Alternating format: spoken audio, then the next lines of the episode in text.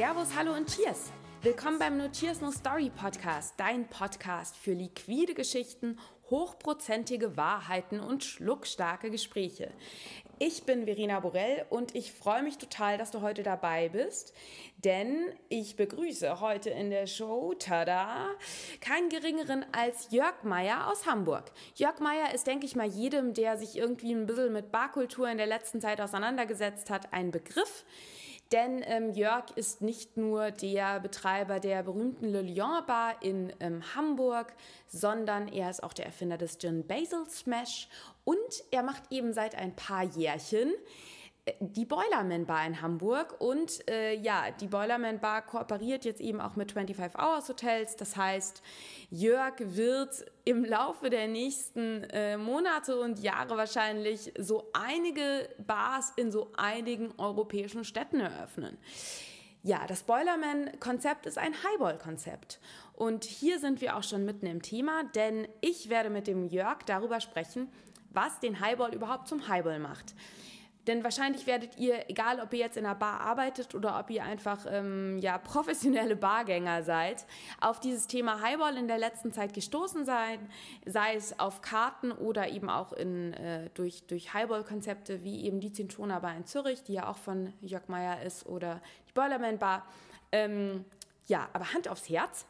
Wer weiß, was wirklich den Highball zum Highball macht und vor allem auch, was irgendwie der Unterschied zwischen Highball und Longdrink ist, weil irgendwie ist es ja immer so, irgendwie Spirituose, Eiswürfel, Filler, bla blups. Ähm, ja, was steckt hinter dem Highball und woher kommt er, wohin wird er gehen? Hör einfach zu, wie sich Jörg und ich gegenseitig die Bälle zuspielen und ähm, ich wünsche dir jetzt ganz viel Spaß bei dieser Folge.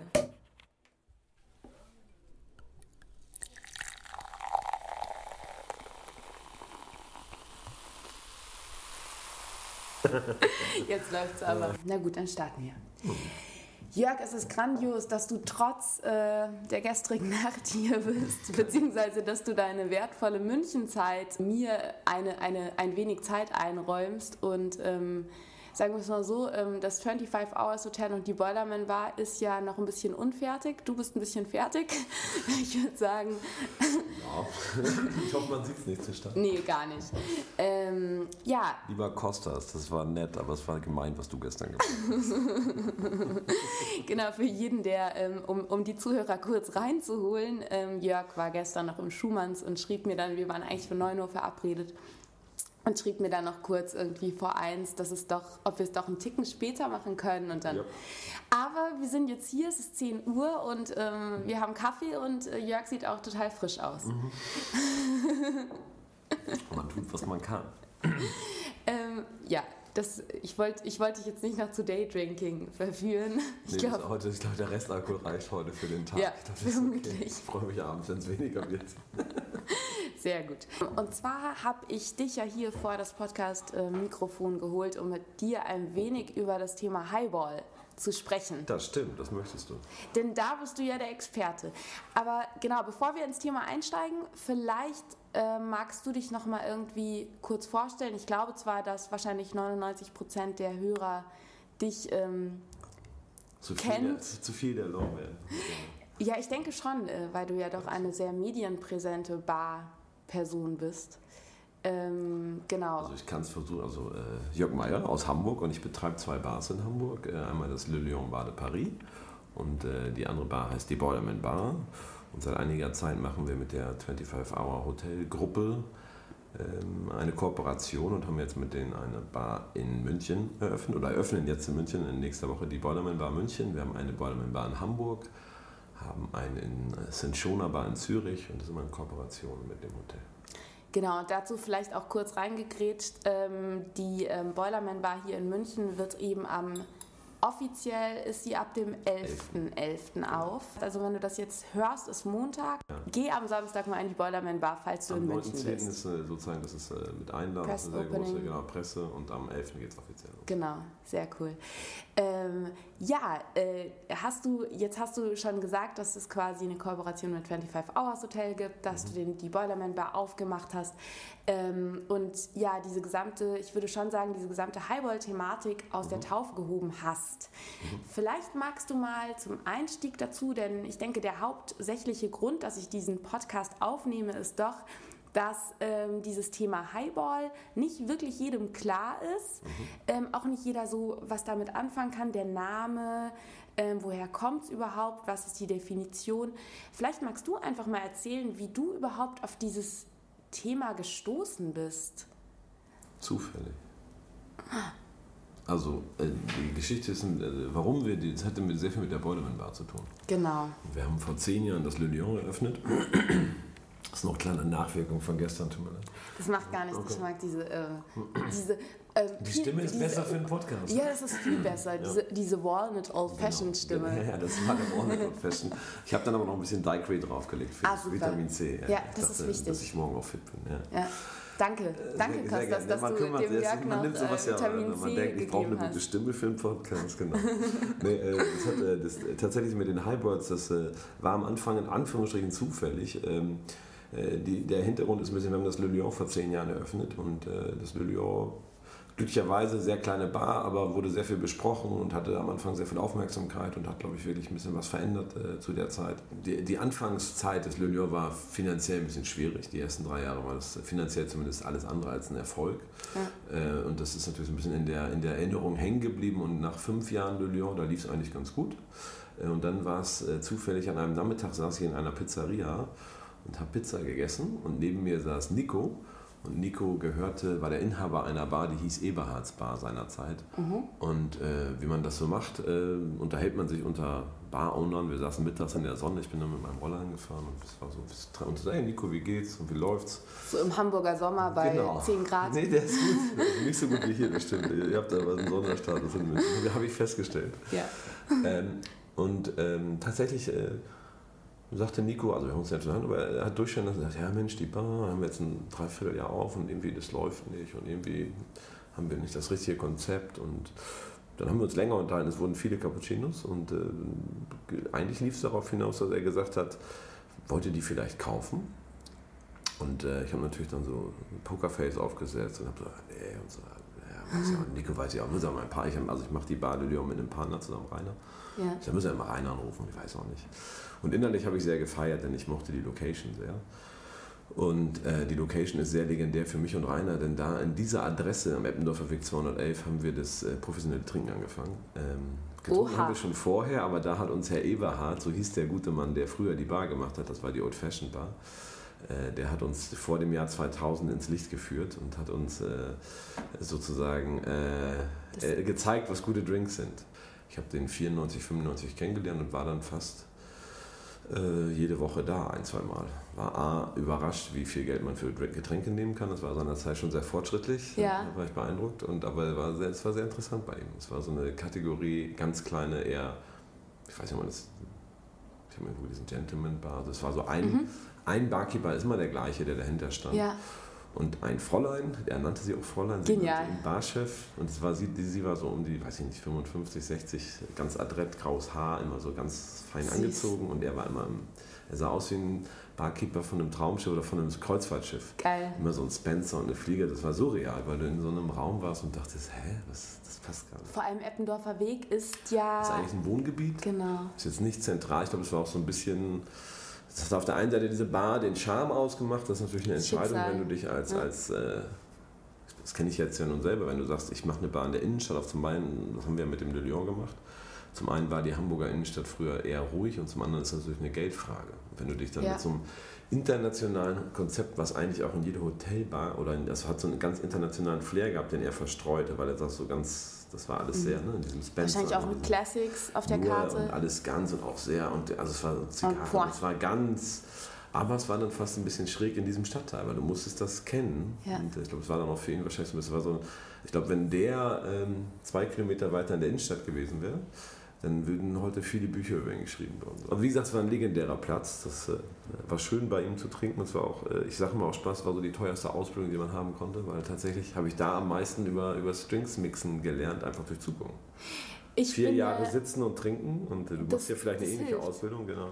Ja, bei mir waren es tatsächlich, ähm, dass ich wirklich meine Liebe zu Fine Drinking entdeckt habe. Das war ja. während ähm, eines dreimonatigen Praktikums ähm, in New York. Mhm. Also ich war für drei Monate damals noch für Hubert Burda in New York, hatte mhm. irgendwie Office im Rockefeller Center und habe aber natürlich nichts verdient. Ne?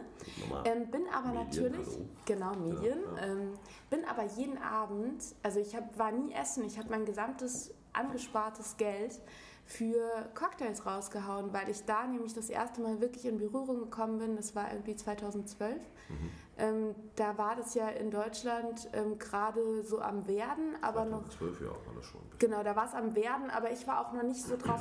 Ich war, ich war dann noch nicht so into it. Du hast noch was anderes getrunken. Ja, ich habe tatsächlich noch so ganz grauenhafte Sag's andere Sachen. Ja, ich, ich, ich sage jetzt auch keine Drinks, weil ich schreibe das mal, da war ich ja noch süße 20 so es mhm. ist in Ordnung. Oder mhm. äh, so Anfang 20, da darf man sowas noch, so Alles Jugendsünden. Aber in New York bin ich eben auch auf diese Sipping Drinks gekommen und habe da eben auch so entdeckt, so krasser Scheiß, was da irgendwie auf der Zunge passiert und was auf dem Gaumen passiert. Und das sind Drinks, habe ich plötzlich gecheckt. Mhm. Ähm, deswegen ähnliche Schule. Aber kommen wir zurück zu. Genau. Ähm, ich saß auf dieser Terrasse. Genau. und die, deine ehemalige und er, Lieblingsbar und er wurde frei. Fashion war eigentlich angeboten, die dann so zehn Jahre, der ist dann 2000 aufgehört, über zehn Jahre war das was ganz anderes und dann hatten die irgendwann, war das nochmal was anderes und nun war es dann 2012 oder ich glaube 11, nee, wann haben wir 12 haben wir gesprochen oder 11, jetzt komme ich durcheinander, ich glaube im Mai 2012, ja. Ja. Haben wir gesprochen und saßen wir auf der Terrasse und äh, da hatte er diese Bar nun seit sieben, acht Monaten betrieben. Marcel Baumann war seinerzeit Barchef und irgendwie hat er überlegt, dass er das zumacht. Und ähm, ich fand die Idee einfach reizvoll, weil ich diese Lage so. Ich habe dann sofort Rainer angerufen mhm. und natürlich wieder Pokerface, ja, weiß nicht, um die Ecke. Check Rainer, Rainer, Rainer, wir können die Old Fashion Bar kaufen. Und er so, ich sag doch. Und er so, pff. Dann haben wir uns äh, auf, ich weiß nicht, da war glaube ich kein Cappuccino mehr, da war es ein Drink, haben wir uns getroffen. Dann haben wir eigentlich gesagt, das machen wir. Und dann haben wir uns aber beide auf der anderen Seite darauf geeinigt, was wir nicht bräuchten, wäre ein zweites Le Lion, also ja. eine Classic Bar. Äh, weil A, haben wir uns das ja schon bewiesen mit einigen Schmerzen in den ersten drei Jahren, dass es äh, längerfristiger dauert, als man vielleicht denkt, sowas, wenn man das etablieren will. Woran, woran lag es vielleicht ein, ein, zwei Sätze dazu? Woran glaubst du, lag es, dass es im Le Lion am Anfang so schleichend war? Ich glaube, es gab viele Faktoren. Die Innenstadt war seinerzeit in Hamburg abends tot. Da ist man mhm. ab 19 Uhr nicht mehr hingegangen. Okay. Ich wollte aber unbedingt in die Innenstadt für eine Classic Bar. Auch weil ich von den Ebert wusste, dass wenn ja. man eine Classic Bar zu weit raus macht, dann redet ja. keiner drüber. Ja. Ähm, und äh, es waren so ganz viele Faktoren. Ich glaube, es war einfach Zeit und ich glaube grundsätzlich, äh, ich glaube, das gilt für viele Barkonzepte, niemand wartet auf einen. Also auch hier, mhm. jeder, der heute eine Bar aufmacht, äh, das interessiert keinen. Warum sollte es? Es wird zwar bestimmt drüber geschrieben am Anfang, die Leute für Drinks interessieren, aber das ist tatsächlich jeden Abend Gäste kommen, und zwar mehr als zehn. Äh, da gehören ist, einige mehr Faktoren zu. Das ist einfach Zeit und äh, ich ja. glaube äh, lange Arbeit und es muss den Leuten gefallen und das dauert einfach. Aber im Boilerman, also beziehungsweise jetzt in der neuen Bar, sollte es genau, nicht so lange dauern. Ne, die Idee war, wir haben halt dieses Vorkenntnis gehabt und haben uns gesagt, okay, wir müssen, ich hatte dann mittlerweile auch schon ein Kind und die ersten drei Jahre, da danke ich meiner Frau sehr, die war sehr geduldig. Aber ich dachte, okay, nochmal das Gleiche ist einfach zu anstrengend, wenn man jetzt nochmal so eine, so eine Zeit hätte, wo drei, vier Jahre. Und es geht ja auch um Verantwortung gegenüber der bestehenden Bar. Das heißt, man hat ja. fünf, sechs Barkeeper und wenn man jetzt, die davon leben und wenn man jetzt mit dem anderen sehr riskant wieder so eine Zeit macht, wo man sagt, das dauert ewig und es kostet ja viel Geld, das kann ja auch hinten losgehen. Ja, das stimmt. Also haben wir gesagt, hm, äh, wir würden gerne was machen, was schneller Geld verdient, was äh, etwas sicherer ist, was einfach vielleicht etwas zugänglicher ist, aber auch aus dem, also es war einmal ein finanzieller Aspekt, einfach zu sagen, die Idee vom Le Lion war, wir bauen so ein bisschen äh, meinen Traum von, von der Bar und auch Reiners. Wir haben lange, ich habe mir das jahrelang überlegt, wie, mhm. wie ich eine Classic Bar sehe und habe dann ganz viele Dinge da verwirklicht. Ist ja auch wunderschön geworden. Also. Mir gefällt es auch, ja. es ist tatsächlich so, dass man einfach sagt, es gibt ja verschiedene, man kann sagen, das ist mein Konzept im Kopf, ich finde einen Raum und baue den um und mache das, versuche das genauso zu machen. Manchmal geht es bei einigen Sachen nicht wegen des Raumes, aber so im Grunde versuche ich das zu machen, was auf dem Papier steht. Ja. Das ist eine Methode, einen Laden zu machen. Die ist meist teuer, äh, weil man dann ja alles ändern muss genau. und neu aufbauen und alles raus und alles neu. Und dann gibt es Variante 2, die ich jedem äh, Gründer empfehlen würde, äh, ist halt zu sagen, was haben wir denn? Lass uns doch mal auf diesen Raum angucken und was kaufen wir denn? Und wie kann man mit möglichst wenig äh, Elementen äh, trotzdem vielleicht einen ganz anderen, weil die Schwierigkeit ist immer, wenn man eine bestehende Gastronomie übernimmt, die auch nicht gelaufen hat, Das ist sehr gefährlich. Haben wir natürlich den Vorteil, dass uns schon viele kannten, weil wir fünf Jahre in Hamburg das Le hatten in Hamburg eine gewisse Bekanntheit. Und ich glaube, deswegen haben wir das auch geschafft, sozusagen, dass die Leute dann sagen, nein, dann fahren wir da auch mal hin. Und dann war das die Idee von Boilerman, war zu sagen, gucken, was da ist und mit möglichst wenig Investment was anfangen. Sprich, das Konzept an die bestehenden Genau, Begebenheiten wir schon ein anpassen. Konzept haben, aber einfach Genau. gucken, was passt. Ja, Und flexibel dann, sein. Genau, und dann haben wir einfach, äh, da habe ich mich ins Büro eingeschlossen, in Anführungsstrichen, habe einfach ein, zwei Tage lang aufgeschrieben und einmal, es war einmal, was uns sehr gereizt hat, war genau das Gegenteil vom Lyon zu machen. Als Idee. Weil Mhm. Ja. viele Leute einen ähm, sonst natürlich ähm, in die Schublade Le Lion stecken. Und ich fand es interessant, einfach genau das Gegenteil zu machen, weil das keiner erwartet hätte. Alle dachten Mhm. jetzt, die machen so Classic und das Le Lion und Maya, das ist hier. Und da war auch schon ein bisschen Basilikum im Spiel. so, das, man war in einer Schublade Ja. und das ist auch okay. Aber andererseits auch unternehmerisch und auch äh, vom Kreativen her freut man sich auch ganz anders. da auszubrechen. Genau. Ja. Und die Leute auch ein bisschen so angenehm vor den Kopf zu stoßen. Ja, ja, dass sie komplett überrascht sind. Ja.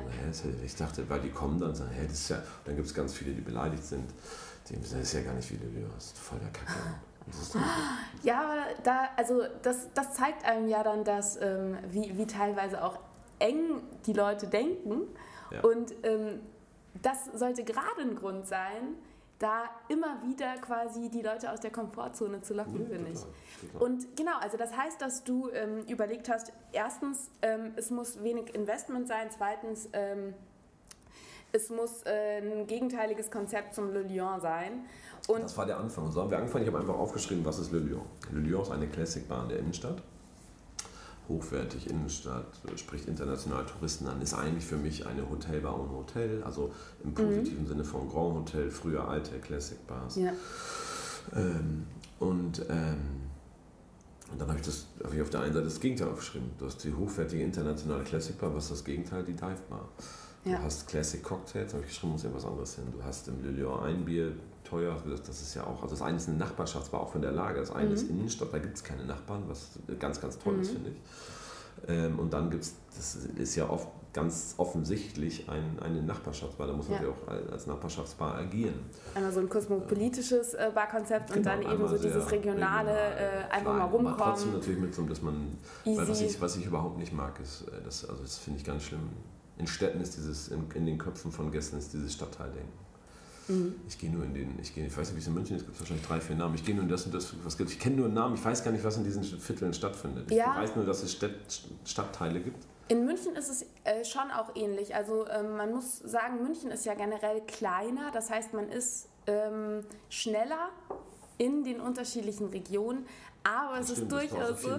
Ich, ich muss, aber ich muss auch gestehen, dass zum Beispiel, also ich wohne im Glockenbachviertel und ähm, also, dass ich mal nach Schwabing fahre, boah, warum denn? Also ich habe eigentlich zwischen Klar, meinem Zuhause so und Lagen, Schumanns klar, habe ich alles. Ja, das ist ja in Ordnung. Das ist ja in Ordnung.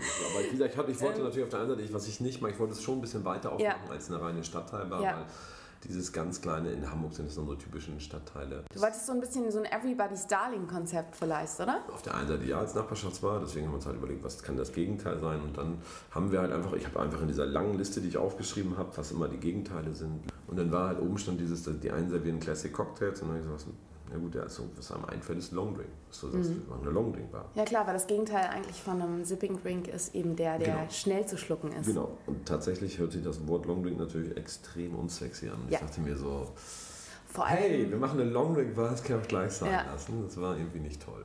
Da wir selber auf unserer Barkarte immer das Wort Highball benutzt haben, im Le Lion statt Long Drinks stand da Highballs. Mhm. Und dachte ich, nenne es ein bisschen Highball. Ist ja Long Drink und Highball ist ja das gleiche. und das ist nämlich jetzt, genau, Das ist nicht so. Das genau, es ist eben nicht so, weil, ja, war vor fünf Jahren, glaube ich, äh, weltweit der Standard. Also zumindest Ja. jedes, zu jedes moderne Buch, was du geguckt hast, was nach 1970 verfasst wurde, selbst zu den ganz aktuellen, wie, ich weiß nicht, was gibt es, Cocktailien oder was zu der Zeit gerade. Und das ist ja nicht schlimm, das war einfach überall stand. Ein, Noch immer ein, ein. Highball ist, ist ja nicht schlimm, aber Ja. ein Highball ist ein, eine Spirituose und ein Filler. Oder ein Genau. Longdrink ist ein Spirituose. Also ein Highball ist ein Longdrink, es wurde mal gleichgesetzt. Und ich fand erstmal im ersten Angehen nur das Wort schöner. Ich habe gesagt, okay, Longdrink hört sich doof an, Highball hört sich gut an. Hm, Das, äh, ich mag auch natürlich auch dieses Spiel mit, mit vergessenen Getränkekategorien, sowas wie Gin Basil Smash. Weil Smash war seinerzeit vor zehn Jahren halt unbekannt. Äh, und ich mag dieses äh, auch in der Historie Tief einzutauchen in die Historie. In ja, die auf jeden Fall habe ich dann natürlich gesagt, okay, wir nehmen das Highball war oder machen da was mit Highballs und habe natürlich dann selber gedacht, was sind also vielleicht gibt es ja noch vielleicht habe ich, äh, vielleicht guckst du noch mal, ja. was Highballs sind, so auch damit du erzählen kannst, wann hat es angefangen, wo kommt das mhm. Wort her und habe dann angefangen, viele alte Bücher, die ich selber dann habe, nach, nachzugucken, wo, wo taucht dieses Wort auf im Internet, habe andere Barkeeper angeschrieben, die ich gut kenne, Dale Groff und viele alte, mhm. alte, die alte Garde, die noch so ein bisschen ja. vielleicht auch erzählt. Und habe gesammelt und äh, fand ganz interessant, dass man, äh, wenn man das äh, anfängt nachzuschauen, jenseits der moderneren Literatur, habe ich halt festgestellt, aha, guck mal, das, das ist gar nicht unbedingt eine Spirituose und Filler, sondern das sind Drinks, die sehr viele verschiedene Zutaten haben und habe dann, also das kommt auf die Jahres, also auf die auf den Jahrgang des Buches an, aber es gab so eine Zeit um 1890, 1900, äh, da ist es in den, taucht es das Wort in den ersten Büchern auf und am Anfang mhm. ist es wirklich Whisky und Soda. Ja. Also Whisky mit Mineralwasser, also ja. mit Sodawasser, nicht Mineralwasser.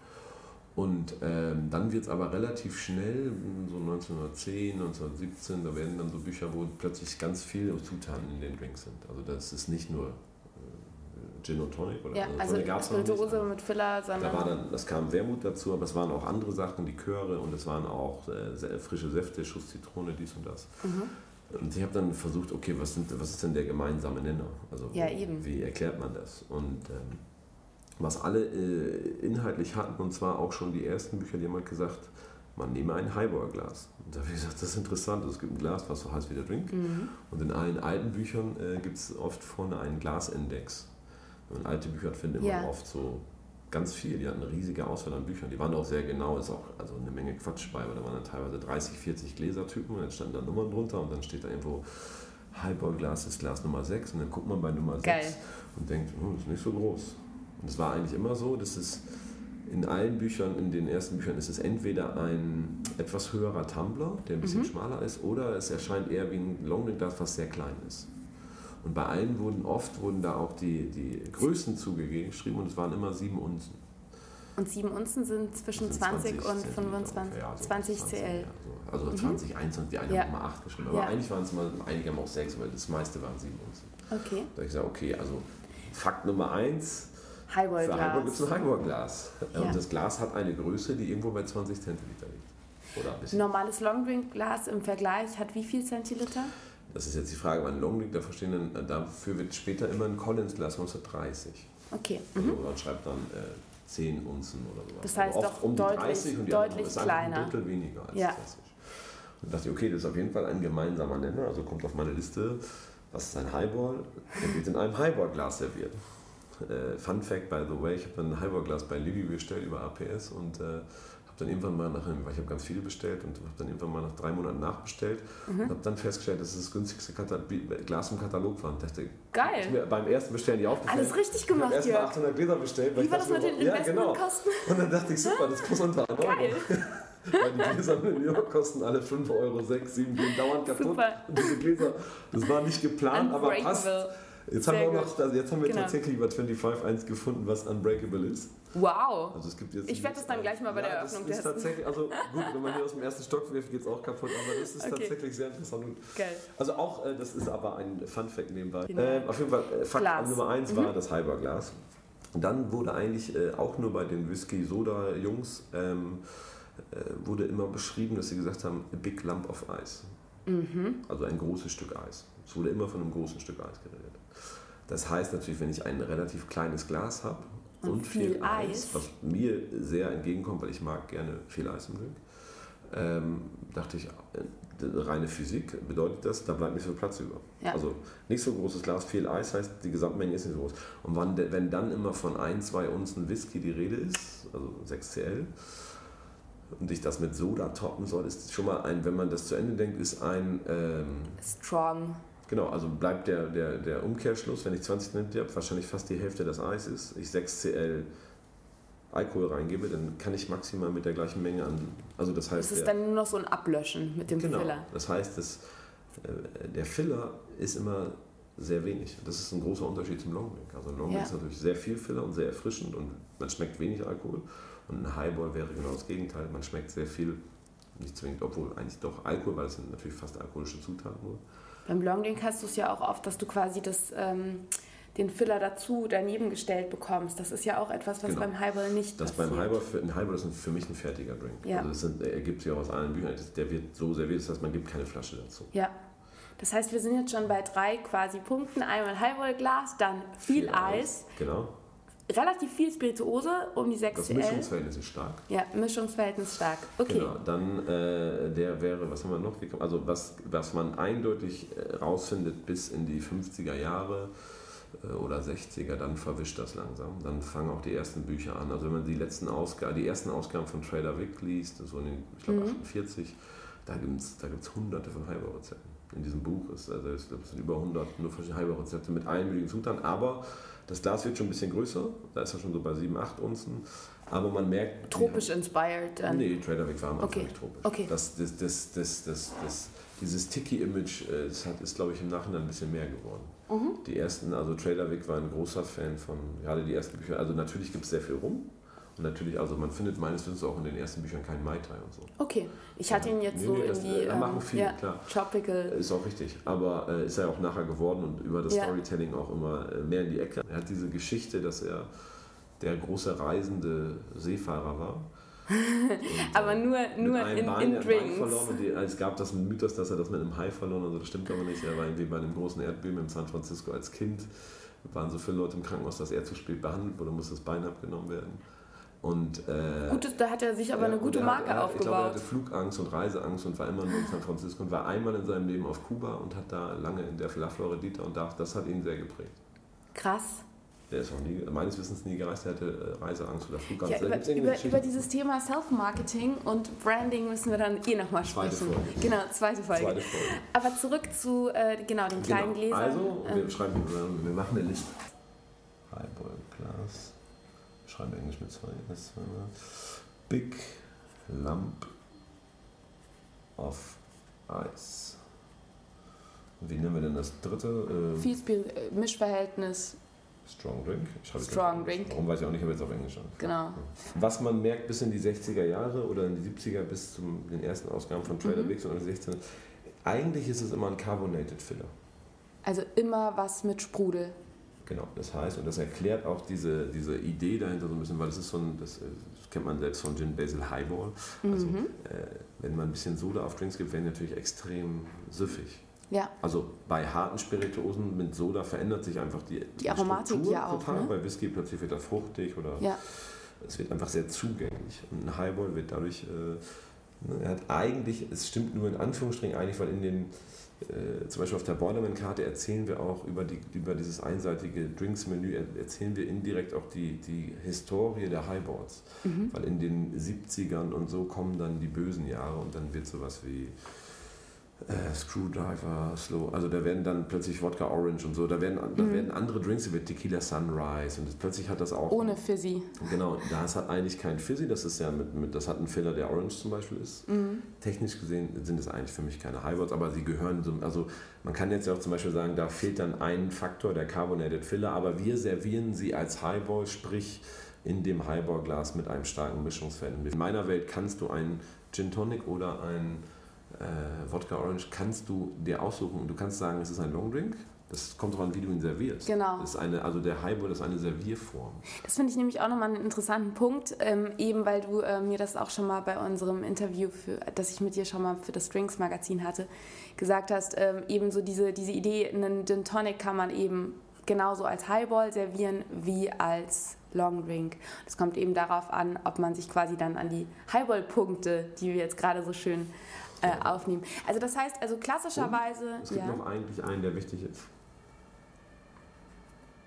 genau beim Carbonated Filler ist es quasi die, äh, die Öffnung auch der Spirituose durch die Kohlensäure, die aromatische. Und, und da tatsächlich, so wie wir es im Highball, also wie wir es im, im Boilerman machen, mogeln wir da so einen Hauch. Aber die ursprüngliche Idee dieses Drinks ist natürlich mixed in glass. Ja, Und, das äh, heißt eigentlich nur zusammengeschüttete bzw. gerührte Drinks, die nicht geshakt werden. Und ich würde den Abschluss, kein richtiger Punkt, aber wäre für mich, um das zu beschreiben, ist quick and strong. Quick and strong. Sehr gut, das ist mein Lieblingspunkt. Das ist, glaube ich, die Idee eines Highballs. Der wird schnell zubereitet und der ist kräftig. Und ähm, es Aber ist quasi dieses. Natürlich Ja, durch, die, durch die Kohlensäure ist er. das ist Süffig. ja- Genau. Und wie, was heißt denn süffig auf Englisch? ähm, Keine Ahnung. Easy to zip. Okay, easy süffig. Hier. Easy zipping. And easy, Weil das widerspricht ja eigentlich dem Strong. Ja. Aber es sind gehaltvolle Drinks, die über diese Kohlensäure plötzlich so ein bisschen. Gefährlich. Fizzy, ne? Also das heißt eigentlich dieses, dieses Quick and Strong würde ich auch, ähm, das, also es ist doppelt schnell, weil zum einen ist es schnell in der Zubereitung, zum anderen ist es auch schnell getrunken. Ja, bei der, bei der Strong-Nummer ist natürlich auch gefährlich, weil der Highball eben dadurch, dass er so süffig ist und auch in so einem kleinen Glas kommt, ähm, natürlich auch nicht zu unterschätzen ist. Ja, ich glaube, man darf nicht, man darf Strong nicht, äh, ich sag mal, glorifizieren. Es geht ja nicht darum, dass das äh, so die harten Drinks sind, sondern Ja. das heißt einfach, äh, Gerade wenn man ja auch mit... ne, bei uns hatten einen, bei den Gläsern, die wir haben, ist ein Gin Tonic hat 4cl, Ja, okay. äh, aber dann hat er halt wirklich nur 8cl oder Ja. 7cl Filler. Ja. Das heißt, dadurch wirkt er sehr Mhm. erwachsen.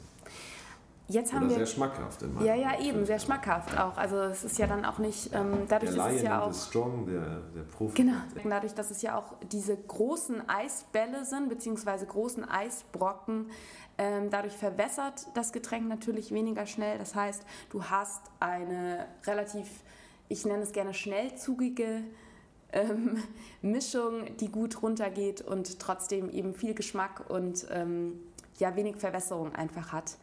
Mhm. Ähm, jetzt, wo wir diese wunderschönen Punkte Jetzt haben wir sechs Punkte. sechs Punkte. Die werde ich auch nochmal in den Shownotes, glaube Ja. ich, so. Ähm, ich fotografiere das dann nochmal ab und Das, werde es nochmal in die Shownotes geschrieben. äh, stecken. ja. Ähm, genau, für jeden, der das dann nochmal nachlesen will, kann er das gerne ähm, beim Blog-Eintrag oder direkt unterhalb des Podcasts machen. Ich würde jetzt gerne nochmal wissen, da bist du ja bestimmt auch bei deiner Recherche drauf äh, gestoßen, ähm, das Wort Highball. Genau. Das ist nämlich auch noch Also, so eine ganz schöne Story gibt, dahinter. Es gibt mehrere Geschichten, die, die natürlich äh, ähnlich wie bei wer hat den Martini erfunden, wer Mhm. hat den Jambesi Smash erfunden. Ich würde sagen, da. Aber ich sag nur, es ist immer so, es ist lustig, äh, die Drinksgeschichte wiederholt sich. Und es gibt im Nachhinein dann immer ganz viele Leute, die da irgendwie, das ist ja auch okay. Ich will damit nur sagen, Ja. das ist ganz normal und äh, äh, ich, ich behaupte auch, dass wir, ich sage so, wie wir im Boilerman Highboard servieren, wir haben das angefangen und wir haben das, glaube ich, äh, weltweit verändert. Lustigerweise nehmen Amerikaner das jetzt viel über äh, Japan war und sagen, ja, die servieren Mitsuvari. Ja, aber es hat keinen interessiert, aber jetzt zum Thema dieses Highballs kriegt das schon, das ist dann Mhm. Genau. so. Also. Und wenn du jetzt forscht, wo der Name herkommt, das war natürlich das Zweite. Also ich hatte diese Liste äh, sozusagen über, aus den Büchern rausgeschrieben und gesagt, das sind die gemeinsamen Nenner und das kann man sogar bis in die Neuzeit fast weiterführen, bis es irgendwann einfach vergessen wurde. Und dann, lustigerweise, steht dann plötzlich in Barbüchern in den 70er, 80er Jahren, steht dann, also Highball, da nimmst du ein Collins-Glas und also weil auch dieses, dieses, dieses Glasdenken und diese Feinheit aus alten Büchern ist verloren gegangen, dann wird das so und dann lustigerweise steht in den neueren Büchern, ja ein Highball, das nimmt man, nimmt man ein Collins oder ein Longdrink-Glas und, und Spittlose und Filler. Sich einfach verwässert. Wurde verwässert, genau. Hat sich einfach so. Ja. so. Und äh, tatsächlich für mich ein Longdrink, das ist der, der lange Drink, großes Glas, Flasche daneben, Genau. Spirituose, mach's selber Ja. Und Highball ist fertig. Das wäre dann auf ein siebter Ready Drink. to drink. Genau, das ist noch der Siebter siebte Punkt. wäre, der muss ja an die Seite, ist schon Fix Drink. Ready, ready to drink. nenne mal Ja. Fix Drink. ja. So, und den Namen haben wir tatsächlich äh, gefunden über, ähm, ich habe dann einfach recherchiert in Archiven und natürlich auch in den Büchern, woher kommt der Name. Und da gibt es ein paar sehr lustige Stories. Es gibt eine sehr schöne Geschichte von Patrick David Duffy, hier einmal für Instagram. Yeah. Äh, das ist ein sehr toller Barkeeper aus New York. Äh, der hat ähm, auch ein schönes Buch geschrieben, 1934. Und äh, da gab es einen Leserbrief in den 50er Jahren Mhm. in der New York Times. Da hat die New York Times einen Artikel geschrieben über eine Bar in Boston und hat, die für Austern ganz berühmt war, ich habe den Namen vergessen, und hat geschrieben, ähm, hört mal zu, ähm, tolle Bar und in der Bar wurde übrigens der Highball erfunden früher mal. Und daraufhin hat Patrick David Duffy, der in der Zeit in den 50ern muss es ein sehr alter Barkeeper gewesen sein, der hat dann in, äh, einen Leserbrief geschrieben an die New York Times, hat gesagt, lieber Editor, es ist ein toller Artikel und ein schönes Haus in Boston, aber es ist falsch. Den Highball habe ich erfunden. Okay. Also wie es dann so ist, ne? Ja. wer hat hier den größten und so. Äh, und der hat dann sehr, in dem Fall den äh, Genau, und er, stärksten. er, hat sehr, er hat eine sehr lustige Geschichte in diesem Leserbrief, findet man im Archiv der New York Times, äh, wenn man Highball eingibt oder Patrick David Mhm. Duffy. Ähm, hat er erklärt, wie gesagt, ich hatte früher, 1900, ah, 1890 oder 95, hatte ich eine Bar in New York äh, neben einem Theater und in dem Theater haben europäische Schauspieler gespielt. Mhm. Und die kamen immer zu mir und wollten immer äh, Whisky. Die Mhm. haben, also die haben immer Whisky getrunken und der, die, die haben, wenn ich es richtig zusammenkriege, die haben ihn immer gefragt und gesagt, hast du Scotch? Und er hat gesagt, nee, pff, keine Ahnung, was Scotch ist. Und dann hat er, glaube ich, seinen Dealer gefragt, äh, kannst du mir Scotch besorgen? Und wenn ich es richtig zusammenkriege, ich glaube, der hat den im Fass geschickt und das war aber, das, der wusste ja gar nicht, wie Scotch schmeckt, das war am Ende des Tages kein Scotch oder irgendwas komisches. Und die, seine Stammkunden haben gesagt, "Buh, schmeckt komisch. Äh, Dann haben sie aber seinerzeit kam gerade dieses, dieses Sodawasser, was es plötzlich in Flaschen gab. Und die Ja. haben dann angefangen, so einen Schuss Wasser darauf zu geben. Und dann wurde er ganz fruchtig. Und dann haben sie das war plötzlich der Drink. Und dann äh, haben so sie ihn immer getrunken. Soda entstanden quasi. Ja. Also Ja. das war deren, und er hat einen Namen dafür gesucht und äh, Highball war um 1900 rum, wenn man das so verfolgt, in der, in der, in der wie, heißt das, Etymologie oder wie heißt Sprachwissenschaft? Ähm, Äh, Etymologie heißt das, glaube ich, oder? Ja, keine. Ahnung. In alten Dictionaries und so um, da gab, das wurde so ein, so ein Slangwort. Highball war um 1900, als dieser Drink irgendwie Mhm. entstand, weil es ein schneller Drink war. Das war ein Wort für sich beeilen, reinhauen. Das war ein bisschen. Gas geben. Genau. Highballen und Highballen war dieses Hau mal rein, gib Gas. Und der Ursprung dieses Wortes, gibt es auch verschiedene Geschichten, aber die wir sehr schön fanden, ist 50, 60 Jahre vorher. Und das war so 1840 oder ich weiß nicht genau wann. Irgendwann hat die amerikanische Zugfahrt äh, sozusagen das Land erschlossen und ist in weiten Strecken durchs Land gefahren. Und über, überwiegend waren das äh, am Anfang auch Güterzüge. Und äh, auf diesen Zügen waren in der Regel halt zwei, drei Lo- Lokführer und äh, Mhm. Team. Und äh, diese, diese Züge, weil Amerika sehr groß ist, die fuhren sehr lange, teilweise tagelang mit Pause. Und es gab zu dieser Zeit aber noch keine Taschenuhren. Und die hatten das Problem, dass die nicht wussten, wie spät es ist. Die hatten eben keine Zeit. Die hatten keine Zeit und die hatten, ich sag mal, vielleicht, da gab es so Messinstrumente, wo drauf stand, wir fahren ganz schnell und okay und mehr. Also man konnte Ja. auch nicht schätzen, man konnte nicht sagen, ich bin jetzt 10 Stunden 70 km/h gefahren. Das waren 700 Kilometer, das ging nicht. Das heißt, es war immer so nach. Gefühl, Ja. genau. Und man hatte so ein System entwickelt, wenn sie durch äh, Stationen fahren, dass die Stationen denen Zeichen geben, ob sie sehr, sehr hinter dem Plan hängen. Verstehe, ja. Und das Symbol war ein Ball auf einer Stange oder an einem Seil, den man hoch gemacht hat. Wenn der Ball oben war, der Highball, hieß das für den Lokführer, Wir sind äh, spät wir dran. sind zu spät, wir müssen uns beeilen, wir müssen schneller fahren. Beeilen. Und dann musste, Dann musste der Boilerman, der arme Mann, der war nämlich der Mann auf dem Zug, der heizen musste. Das war der, der den Kessel geheizt hat. Der musste dann arbeiten. das heißt vom, vom Wortspiel ist es quasi so, der Highball ähm, kommt eben vom Highballing, sich beeilen und Genau. das kommt eben Und aus der, der dann sozusagen in der, in der Erfindungszeit dieses Wortes der mit die Arbeit hatte, das war der Boilerman. Der musste, das ist der Heizer, der den Kessel aufgeheizt hat auf den Und Zügen. Als du auf diese Geschichte gestoßen bist, war dir wahrscheinlich dann auch klar, dass ähm, die Bar Boilerman Bar heißen wird. Nee, also erst waren wir plötzlich bei all anheizt. diesen Punkten, wenn man jetzt natürlich Ja. diese Punkte, die man hat, die sieben oder acht, wenn man das zusammenzählt, aus Sicht des Kunden ist es super. Es scheint schnell zu gehen. Ja, Es ist nicht so groß, ist relativ schmackhaft. man Und kann eigentlich, verschiedene probieren. genau, eigentlich liebt jeder Kunde natürlich die Vielfalt. Die Mhm. Schwierigkeit ist natürlich, als, als Anbieter muss man das hinbekommen, dass das auch einigermaßen schnell geht, weil sonst ist kleine Drinks ist schlecht, wenn sie nicht schnell gehen, weil Mhm. dann wartet man zu lange auf den nächsten. Und das passte alles, war ein gutes Konzept für was wir eigentlich wollten. Äh, Longdrinks verkaufen ursprünglich. Haben wir gesagt, das, ist, äh, das ist besser. Ja, Und jetzt war der Name natürlich auch noch die, das hat sich dann so der Boilerman, weil wir dann auch als Anlehnung, wir wollten gerne was Amerikanisches, weil zum einen dieses Wort aus Amerika kam, wir fanden, das passte gut zum Thema Highball. Jetzt mit dieser Geschichte Boilerman ähm, geht es halt, wie gesagt, da geht es um Amerika.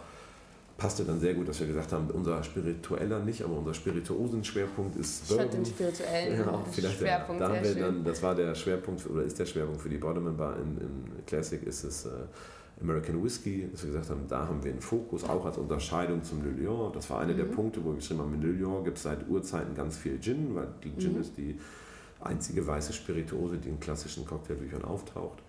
Und deswegen gab es immer sehr viel Gin, weil wir Classic Cocktails machen wollten. Und in der neuen Bar wollten wir was anderes machen. Also da stand ein Fragezeichen und da stand, was, es muss was anderes sein als Gin. Der spirituelle Schwerpunkt soll deswegen Bourbon sein. Sehr cool. Oder American Whiskey gar nicht. Ja. Und ähm, ja, das Konzept hat funktioniert. Die genau. Leute sind und dann gekommen. ging es noch darum, dass man sagt, wie mache ich das denn jetzt wirklich schnell?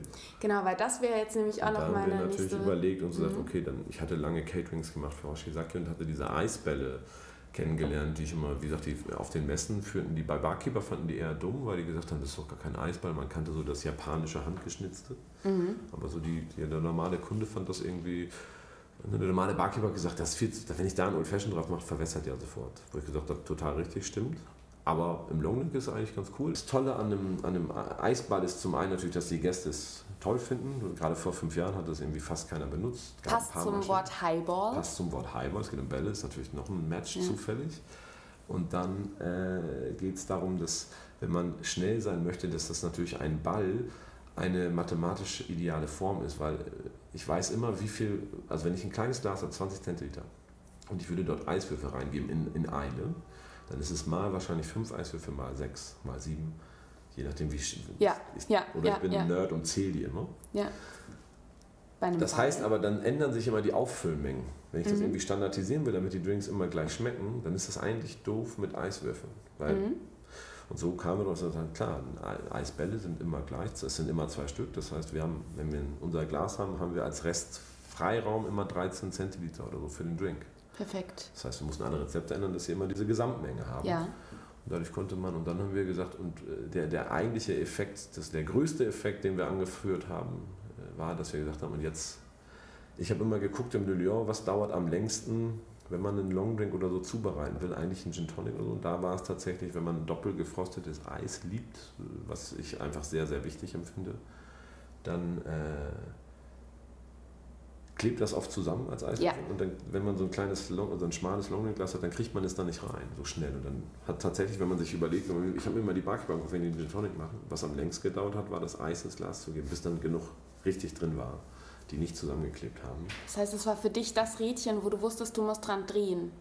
Da haben wir was. So kamen wir, weil wir die Bälle gefunden haben, auf die Idee zu sagen, wir, wir, auch diesen Schritt nehmen wir dem Barkeeper ab. Das, das Eis ist vorbereitet mit dem Glas. Er braucht nur noch sozusagen das Glas rausnehmen, aber es ist schon Eis drin. Mhm. Und ist dann viel, viel schneller. Und als letzten Step haben wir gesagt, einen Teil der Zutaten bereiten wir als Premix vor, mhm. äh, solange die Qualität nicht leidet, einfach um schneller zu sein. Das heißt, zwei wichtige Steps in der Umsetzung sind zum einen eben das vorgefrostete Glas, wo mhm. ihr, das habe ich beim lieben Michael in der Zentrona Wein Zürich gelernt, das Glas erst vorfrostet, dann die Bälle reingebt und dann beides nochmal zusammenfrostet, mhm. richtig? Damit mhm. das quasi nicht mhm. aneinander klebt. Mhm. Also doppelt vorgefrostetes Glas plus Eis. Mhm. Und die Vorbereitung ähm, quasi im Mise en place, dass gewisse, ähm, ja, dass ihr gewisse Premixes einfach schon mhm an den Start bringt. Ja, genau. Und sehr dann wurde irgendwann so das Thema, was sehr schnell wurde.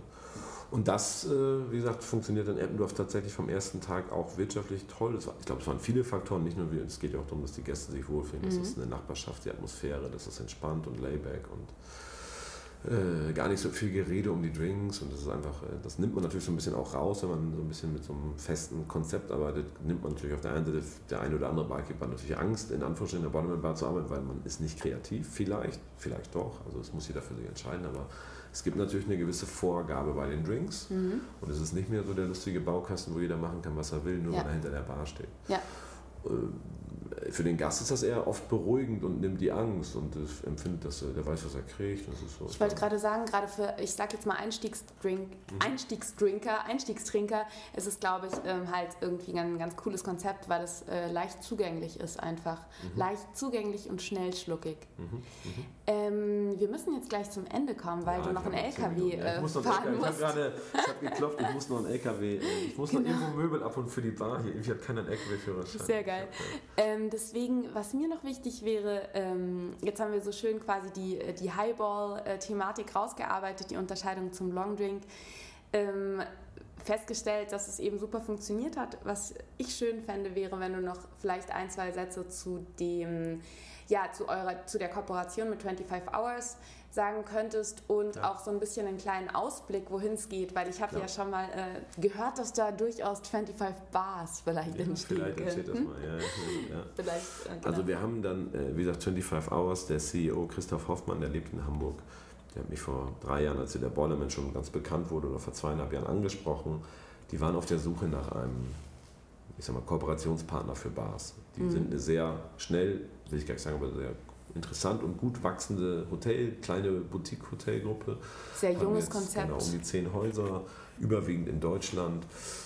Und haben einfach haben ganz tolle eigene Bars und Restaurants entwickelt, auch sehr erfolgreich, wie zum Beispiel die Monkey Bar, war sehr, sehr, sehr gut besucht. Ähm, äh, und haben aber eben wie gesagt, Mensch, die haben das mit den Restaurants schon ein, zwei Jahre eher angefangen mit der Frau äh, Molcho, die das Neni-Konzept in Wien hat. Man hat sich in Wien während des Hotelbaus kennengelernt und schätzen gelernt und irgendwann kam es dazu, dass äh, Frau Molcho jetzt für die Häuser ihr, ihr Neni-Food-Konzept in die Hotels bringt. Und Was auch da, großartig ich ist. Ich finde es auch cool, ja. Und äh, das haben man einfach sehr gute Erfahrungen gemacht und dann war der nächste Schritt zu sagen, Mensch, vielleicht wollen wir auch das mit den Bars machen. Lass uns doch eine Barmarke, irgendwie die zu den Hotels passt. Und 25 ist ja auf der einen Seite auch hochwertig und ich glaube sehr urban und in, äh, von den Standorten sehr international. Auf der anderen Seite ist es natürlich auch ein bisschen Nachbarschaftshotel, nein, aber es ist so ein bisschen mhm. layback und will auch nicht ganz so formell sein. Es ist sehr freundschaftlich im Umgang. Ich also ich war jetzt schon zweimal eben als Gast da und du wirst sehr sehr persönlich und individuell abgeholt genau. einfach. Und das machen die eigentlich sehr. Und da haben die halt, wie gesagt, Mensch, dieses Boilerman, weil Christoph auch viel in Hamburg natürlich, weil er da wohnt, und gesagt, das wäre eigentlich was, was wir machen sollen. Und so haben wir uns äh, unterhalten und kennengelernt und haben dann gesagt, wir versuchen das mal und haben dann tatsächlich gesagt, wir versuchen das erste Mal in Hamburg, was auf der einen Seite ein bisschen komisch ist, weil es in der gleichen Stadt dann zwei Bars gibt. Mhm. Andererseits war es für mich der große Vorteil, man kann da jeden Tag hinfahren und schnell mit den Leuten reden und natürlich sozusagen die die einfach die am Anfang normalen vielleicht Fehlerchen oder bei so einer Zusammenarbeit kann man, das, kann man schneller beheben, als ja. wenn das jetzt gleich in München wäre oder in Zürich oder so. Und so haben wir zusammengearbeitet und es hat uns gut gefallen, haben aber in der Zusammenarbeit festgestellt, weil in der Zusammenarbeit ist zum einen ist in Anführungsstrichen passiert, dass ein, ein äh, größerer Partner bei 25 eingestiegen ist mit 30 Prozent, nämlich die Hotelgruppe Accor. Mhm. Es gibt auf jeden Fall einen relativ straighten Wachstumsplan für ja. die nächsten Häuser und Jahre. Und äh, die gibt es auch schon länger, weil äh, so ein Haus plant man in der Regel vier Jahre vorher oder drei und fängt dann irgendwann an zu bauen. Das geht nicht so schnell. Und äh, in den Plänen für die kommenden Jahre haben mich halt auch so ein bisschen gesehen, wo ich sagte, Mensch, ich habe ja auch schon die Häuser gesehen, wie sie aussehen. So in Zürich ist das eine sehr große, sehr großes, ne? ja. Das, ist, das, ist, ja auch eine, fast eine Art Hotelhalle, wo es zugehört. Es ist keine offen. klassische Bar, wie wir sie in Boilerman machen, sehr getrennt. Und ich habe dann relativ schnell gesehen, habe gesagt, okay, allein schon, wie sich die Architektur der nächsten vier Jahre liest oder drei Jahre für euer Wachstum und da sind ganz viele Häuser schon an dem Punkt, wo wir das nicht mehr ändern sollten oder können oder so. Äh, das können nicht immer Boilerman-Bars sein, ja. weil das Boilerman-Bar hat irgendwann auch was, wenn es dieser Nachbarschafts-Layback-Charakter zu tun hat, den man trotzdem in der anderen Bar auch haben kann, hat das viel mit der, auch mit dem Raum zu tun und der Psychologie und den geschlossenen Räumen. Das ist dann irgendwann Boilerman oder auch nicht. Das heißt, du musst eigentlich genauso wie du bei der Gründung des ersten Boilermans, musst du wieder diese Flexibilität an den Tag legen genau. und gucken, was die äußeren Begebenheiten auch sind. Dann haben wir halt gesagt, okay, wir haben jetzt, das haben wir auch schon länger geplant in München und das freut mich sehr, dass wir hier eine Boilerman Bar aufmachen, aber für die kommenden Projekte haben wir dann tatsächlich, äh, entwickeln wir auch andere Konzepte. Also in, in Köln wird es wahrscheinlich äh, eine Art Monkey Bar das heißt, wir, wir gucken uns jetzt mal mit Monkey Bar zusammen das Konzept an, gucken, wie wir das vielleicht mehr auf irgendeine Stufe stellen, wo es, einen gewissen, wo es eine gewisse Kontinuität bekommt und wollen das dann multiplizieren. Äh, in Düsseldorf es ein Paris Club, das ist, eine, das ist eine Mischung aus einem sehr großen Restaurant und einer Bar. Das ist ein ganz anderer, das ist auch so im 18. Stock und ein ganz mhm. anderer View. Und es wird ein ganz anderes Erlebnis. Äh, Paris wird was ganz anderes am Gare du Nord äh, und das, das, kommen jetzt ein paar Projekte und äh, die Idee war, auf der einen Seite haben wir jetzt sozusagen im Hintergrund versuchen wir eine Logistik aufzubauen, äh, die dann diese Bars sowohl sag mal, von, der, von der Physik äh, unterstützt und schnell bauen kann, weil wir verstehen, wie es geht, mhm. weil wir gelernt haben, wie man gute Bars baut und was wichtig ist aber viel wichtiger sind natürlich das Personal. Das ist äh, das, der große Schlüssel für eine erfolgreiche Bar. Und auch da haben wir uns überlegt, wie schaffen wir äh, für die Leute vielleicht eine zusätzliche Identität, einen zusätzlichen, was, was Attraktives neben dem Hotel noch. Und wenn man sagt, Mensch, wenn ich für die in diesem Bereich Bar arbeite, das ist interessant, weil darüber hinaus, statt nur in dem einen Haus zu sein, gibt es einen Kosmos, der äh, das ganze der, der meinen Job irgendwie noch ein bisschen mehr befeuert. Das heißt, ich, kann, ich habe einen Erfahrungsaustausch mit Bars in anderen Städten. Wir fangen jetzt an, jetzt wo wir die dritte Hotel, also Bar mit dem Hotel eröffnen, dass wir so eine Art Netzwerk aufbauen, was wir jetzt erstmal als Arbeitstitel 25 Bars nennen. Cool. Äh, wo man sagt, die Leute tauschen untereinander aus, wir bringen die öfter zusammen. Es gibt im Hintergrund halt gemeinsame Learnings, die Leute lernen auch wirklich. Für was, was mir aufgefallen ist in Hotels, dass Barmanager und Assistants und in der Regel ist es im Hotel so, das sind Barkeeper, die sich sehr, sehr hervorgetan haben, weil sie einen super Job machen. Aber dann kommen sie ja plötzlich an eine Manager-Ebene, wo es ganz andere Dinge gibt, wie führe ich ein Team, wie äh, Und dann Budgets. ist der große das, Cut. Das, zeigt ihnen aber keiner. Ja. Es gibt keine Schule, es ja. gibt keine, also Schule ist übertrieben, es gibt kein Learning, es gibt kein, keine, die werden dahin geschubst und allein gelassen. Das heißt, der größere Ansatz wäre, wenn ich das jetzt richtig verstanden habe, dass ihr nicht nur äh, einfach äh, neue Bars aufmacht, sondern dass ihr diese Connection schafft genau. zwischen allen äh, Leuten, die für, für ja. die 25-Hour-Hotel-Bars genau. arbeiten, dass, dass die, quasi ein Netzwerk haben, ein Netzwerk, ihr gemeinsame Workshops. Wo wir sagen, aber was viel wichtiger ist, dass wir auch sagen, es gibt halt auch, es gibt jetzt den Assistant und den Barmanager, das ist so der erste Karriere-Step, aber später, wenn es mehrere Häuser werden, dann äh, bekommt 25 Bars auch einen Inhalt, der sozusagen eine Karrierestufe ist. Dann wird es in der Kette oder in, den, in der Gruppe äh, Positionen geben, die über einer Bar sind. Das heißt, mhm. es gibt dann Leute, die zusammen mit uns die nächsten Projekte, die sozusagen die, dann die Bars sozusagen auch vorantreiben und die dann für mehrere Häuser zuständig sind. Und das ist so, das fängt jetzt erst an, noch ja. sind wir da nicht. Noch im Moment machen wir das über Highballer, über unsere Firma mit André und Sven und äh, Rainer. Auf lange Sicht ist die Idee, dass wir uns arbeitslos machen wollen, dass wir eigentlich sozusagen, das, das ist mein Ziel, dass wir in drei, vier Jahren, ja. dass sozusagen, dass es dann bei 25 implementiert ist und die das von sich aus machen. Hört sich mega spannend an, vor allem weil es eben auch nochmal jetzt im, im Hin, in der Hinsicht auf den gesamten Bartender-Job ja nochmal einen neuen Horizont ja. eröffnen glaube, würde. Das ist das Ziel. Das ist natürlich, man muss immer bei sowas, ja. das geht nicht sofort. Nee, natürlich, das, das ist eine Entwicklung, aber die schubst ihr gerade mit einem wie ein Ball schubst ihr die gerade an. Und, ähm, und, manchmal führt es leider dazu, dass man dann noch ganz banale Dinge machen muss, wie Möbel mit dem LKW abholen. Genau, und das musst du jetzt auch machen. ich glaube, Armin, ähm, Armin, du bist ein toller Typ, der macht die Hotels von drei Meter, super Design. Es tut mir leid. genau. An dieser Stelle unterbrechen wir und ähm, Jörg genau. Meier setzt dich jetzt direkt in den LKW. Ja, genau. Danke, danke, danke, dass du dir Zeit genommen hast. Sehr gerne. Und ich freue mich, dich ähm, dann bei der Eröffnung am 10. Ähm, mit dir anzustoßen. Sehr gut. Sehr cool, danke dir. Ja. Cheers. Cheers.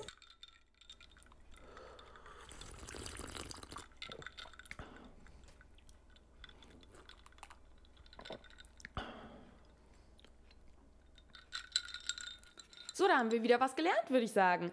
Danke nochmal an dieser Stelle an Jörg Meyer, dass er sich die Zeit genommen hat, mit mir über Highballs zu quatschen, trotz Eröffnungsstress, trotz ähm, kurzem Münchenaufenthalt und trotz Schumanns Nacht. Ich hoffe, du konntest was mitnehmen, weißt jetzt, was ein Highball ist, kannst den vielleicht in deiner Bar nachmixen, beziehungsweise da auf den Pfaden wandeln, auf den historischen Highball-Pfaden. Oder ja, hast jetzt Lust bekommen, dir mal einen zu bestellen, vielleicht sogar hier in der Münchner Boilerman Bar oder wenn du in Zürich wohnst, in der Zinschona Bar. Oder genau, wenn du in Köln und Düsseldorf wohnst, kannst du dich ja auch schon bald auf Barkonzepte von Jörg, aus Jörg Meyers äh, kundigen Händen freuen ja, ich äh, hoffe, dass dir die Folge gefallen hat. Ich hoffe, dass dir der Podcast gefällt. Wenn dem so ist, dann schick doch die Folge bzw. den Podcast deinen Freunden, Feinden, Barkollegen, Saufkumpanen, einfach allen, die du liebst oder denen du zu äh, schluckstarken äh, neuen ähm, Erkenntnissen verhelfen willst. Und ich freue mich sehr, wenn du den Podcast auch abonnierst. Im besten Fall schreibst du mir sogar noch eine Rezension auf iTunes oder gibst mir eine 5 und oder gibst mir eine 5 Sterne Bewertung. Es geht ganz easy. Einfach bei im iTunes äh, auf dem Podcast auf Rezension klicken und da kannst du dann ähnlich wie bei so einer Facebook Bewertung einfach die 5 Sterne klicken. Äh, geht ganz schnell von der Hand, aber hilft mir einfach wahnsinnig, damit dieser Podcast ja von mehr Leuten gefunden und gehört werden kann. Verbind dich auch gerne mit mir auf Facebook und Instagram. Die Links packe ich dir alle in die Show Notes. Schau auf meinem Blog No Cheers No Story vorbei. Da habe ich auch wieder schöne Bartender-Porträts veröffentlicht. Und ähm, die Links zu Jörg Meyers Bar bzw. zu seinen Social Media Kanälen packe ich dir auch in die Show Notes, einfach unterhalb dieser Folge. Und ja, ich hoffe, du hast jetzt einen wunderschönen Montag, wenn du die Folge jetzt direkt am Montag hörst, wo es rauskommt. Guck dir die Boilerman Bar in München auf jeden Fall an. Die macht jetzt am Wochenende auf. Ich freue mich total, dass du dabei warst. Ich wünsche dir einen wunderschönen Tag, eine grandiose Woche. Highballer on, stay thirsty und cheers!